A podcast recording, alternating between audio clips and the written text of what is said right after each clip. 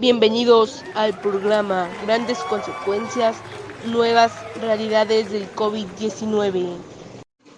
Por muy larga que sea la tormenta, el sol vuelve a brillar entre las nubes.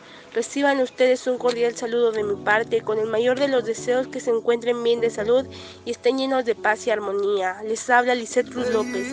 En este espacio les hablaremos sobre las grandes consecuencias del COVID-19. Nos acompaña Diego Carrillo Pedraza y Marco Anthony Sánchez Cruz, estudiantes de la preparatoria. A continuación, los dejo con mi compañero Diego para que les diga una pequeña reflexión.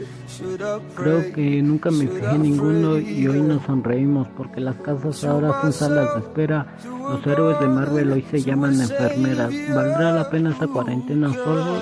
Cuando esto acabe, tú sigues estando ahí afuera. La primavera le dio alegría a las manos de mamá, por eso son tan suaves y otro enfermo grave en la camilla y otro doctor que le sonríe tras la mascarilla. ¿Cómo no creer en las personas si somos capaces de reír por otra en medio de una pesadilla?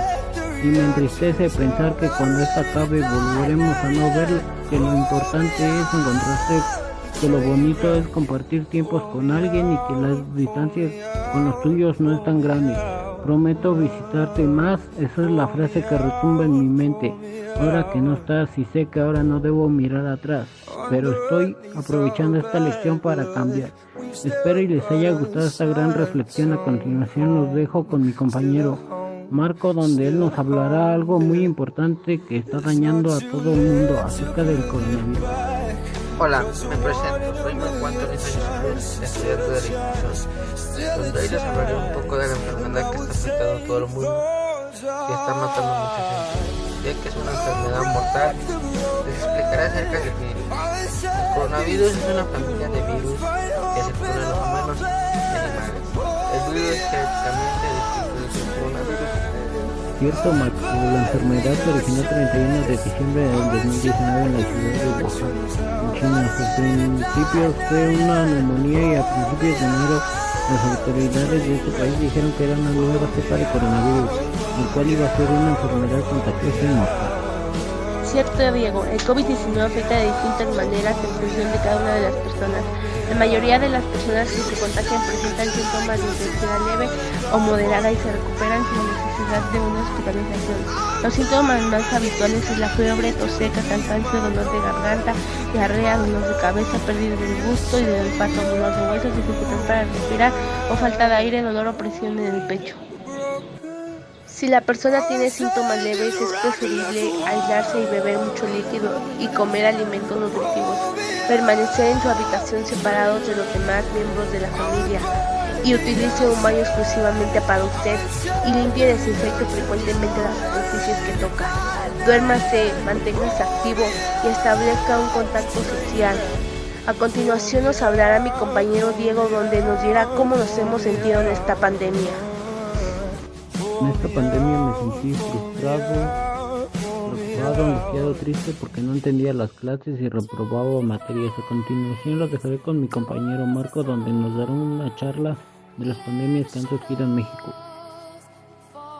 Las principales pandemias que surgieron años atrás en México fue la viruela, transmitida por un hombre de piel morena, Francisco de India. La segunda epidemia ocurrió en 1561 y también vino por parte de los españoles, la cual fue el sarampión, ya que se propagó rápidamente entre los indígenas. La tercera epidemia del siglo XVI llamada Copolitis en México. La pandemia más catastrófica fue la viruela. Otra epidemia que se considera muy infecciosa es la diabetes. Continuación lo dejo con mi compañero Diego, donde él nos hablará sobre los riesgos, de las, los riesgos para la salud. La radiación electromagnética artificial generada por las líneas electrónicas, telefonía móvil, inalámbrica o electrodoméstica. Envuelve nuestra vida diaria en las últimas décadas. Han aumentado de manera exponencial en los centros urbanos sin contar las que se reciben en los hogares, aunque no se aprecie su efecto con acumulativos y pueden dañar la salud especialmente de los niños y jóvenes, pero no hay que alarmarse ni renunciar a las facilidades y ventajas que ofrece la nueva tecnología. Los efectos inducidos por las radiaciones electromagnéticas pueden ser térmicos y atérmicos, que son los que generan un mayor riesgo de producir cambios biológicos.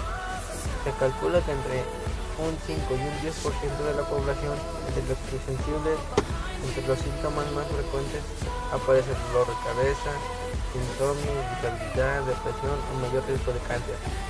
Según, según lo reconoce la Organización Mundial de la Salud, la coordinación se quedará con mi compañera Lucette donde ella nos dirá las precauciones. Pues las primeras precauciones son las siguientes. Es prácticamente imposible que no utilicemos el móvil hoy, hoy en día, pero podemos intentar tomar una serie de precauciones, limitar el número y duración de las llamadas, optar por enviar mensajes de texto en vez de llamar, apagar el móvil por la noche. Bueno, espero y les haya gustado las precauciones. A continuación los dejo con mi compañero Diego, donde él nos dirá los porcentajes de la enfermedad negativos. Enero 3.450, febrero 4.220, marzo de 6.935, abril de 5.144. Casos confirmados. Enero fue de 22.339, febrero de 19.063, marzo de 13.055, abril de 1.318. Casos sospechosos enero 2300, febrero 3400, marzo 2575, abril 2025. Casos de defunciones. Enero 32.729, febrero 27.179, marzo 17.495, abril 8.071. Bueno, gracias, espero les haya gustado esta pequeña charla con motivo de apoyarlos acerca de esta enfermedad para que se prevengan de esta enfermedad y tomen sus medidas necesarias. Si tú nos cuidas, nos cuidamos todos. Muchas gracias por su atención, espero que se encuentren bien de salud. Les mandamos un abrazo a la distancia. Gracias.